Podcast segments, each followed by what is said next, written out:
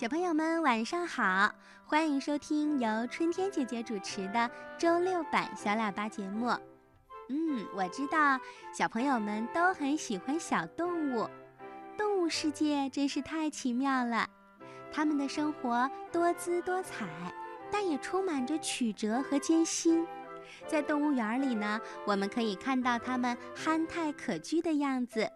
在大自然中，我们也能看到它们悠闲自得的模样。当然，它们也会遇到饿肚子、被捕杀的危险。动物和我们人类一起生活在这个美丽的地球上，我们认识它们吗？了解它们吗？咱们能和动物成为好朋友吗？嗯，春天姐姐每周为小伙伴们介绍一种有趣的小动物。来听听你不知道的动物奥秘吧！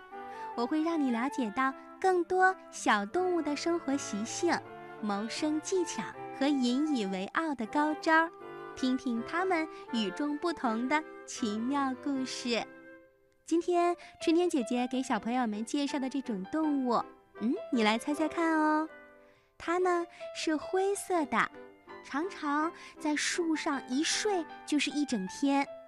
一天二十四个小时，它最多能睡上二十个小时呢，很少能看到它睁开眼睛很精神的样子。它是澳大利亚的国宝，也是澳大利亚奇特的珍贵原始树栖动物。你能猜到这是什么小动物吗？啊，我想很多的小朋友都已经猜到了。它就是非常可爱的树袋熊，又称考拉。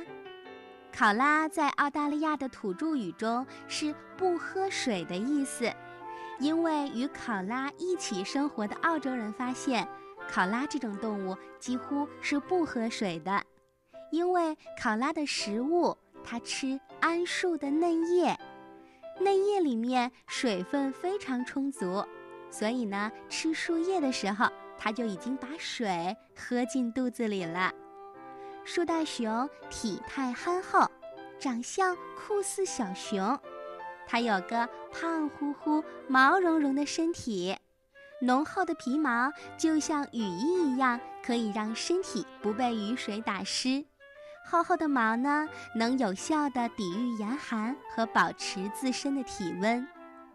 考拉的毛颜色从淡灰色到棕色，胸部、颈部和四肢、耳朵的内侧都是白色。考拉有一对大耳朵，所以它的听力非常好。它能发出多种声音。雄考拉主要通过吼叫来表明它的统治地位。雌考拉和小考拉之间呢，会发出非常轻柔温和的。滴答声、嗡嗡声来进行沟通。当考拉感到害怕的时候，它就会发出类似婴儿哭叫的声音。考拉的眼睛小小的、圆圆的，视力比较差。平时它们主要依赖敏锐的嗅觉和听觉，在矮树丛里活动。它们看人的时候，常常眼光非常亲切，带着天真的惊讶的表情。所以呀，我们都很喜欢考拉这种小动物，它显得非常可爱。特别要说的是它的大鼻子，考拉的鼻子就像橡胶皮做的，看上去滑稽又可爱。发达的鼻子让考拉的嗅觉非常灵敏。它能分辨出不同种类的桉树叶的味道，发觉哪一些是可以吃的，哪一些是有毒的不能吃的。考拉的手和脚非常适合抓握和攀爬，肉垫和锋利的爪子帮助它们紧紧地握住树枝。考拉的手上有五个手指头，这和人一样。有两个手指呢，可以和另外三个对握，这样就可以使它更自信地握住树枝和食物。考拉的脚的大拇指没有爪，第二指和第三指并列在一起，就像梳子上的齿一样，梳起毛来很方便。考拉没有尾巴，这是因为它的尾巴经过漫长的岁月，已经退化成了一个坐垫儿。臀部的皮毛又厚又密，考拉能长时间地坐在树上，它的平衡感非常强。考拉吃什么呢？小朋友们都知道，考拉的食物是桉树叶。桉树叶对于很多动物来说是有毒的，但是考拉的胃里有一种特殊的酶，能够分解桉树叶里的毒素和油脂。同时呢，考拉又有很发达的盲肠，盲肠当中的微生物可以分解桉树叶当中致命的毒素，所以它可以吃桉树叶，对身体没有坏处。刚刚春天姐姐介绍过，考拉每天要睡多少个小时啊？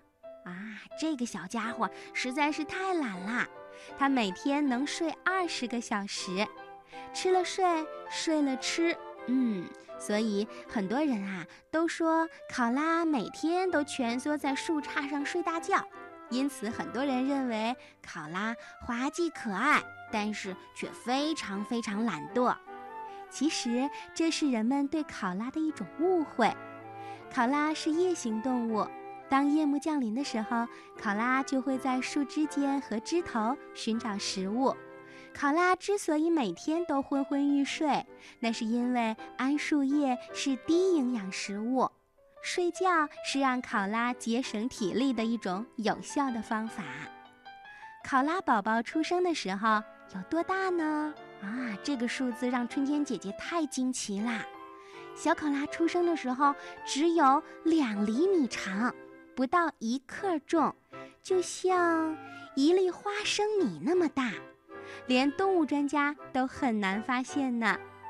小考拉完全不要母亲的帮助，就可以凭着发育良好的嗅觉和触觉、强壮的前肢和爪子，以及先天具有的方向感。独立地爬到母亲腹部的育儿袋当中，嗯，怎么样？它很厉害吧？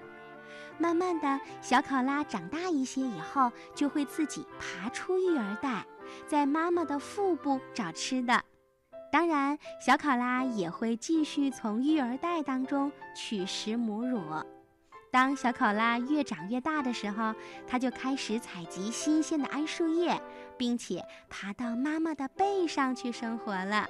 嗯，听了春天姐姐的介绍，你对考拉这种小动物是不是有了更多的了解呢？嗯，今天春天姐姐给小朋友们讲的你不知道的动物奥秘就听到这儿啦。那么我们在动物园当中常常可以看到考拉睡觉的样子。嗯，好多人都想和考拉一起拍照，不过因为考拉每天睡觉的时间特别长，所以很难和睁着眼睛的考拉一起照相。不过没关系，我们下次再看到考拉的时候，我想你对它有着充分的了解了。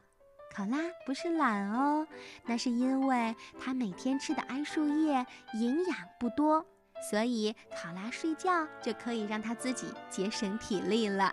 嗯，好的。春天姐姐也欢迎小朋友给春天姐姐写信或者微信留言，告诉我你喜欢什么动物，想知道哪些动物的知识。联系春天姐姐的方法是在手机微信的公众账号里搜索“小喇叭”，和我语音留言或者文字留言都可以。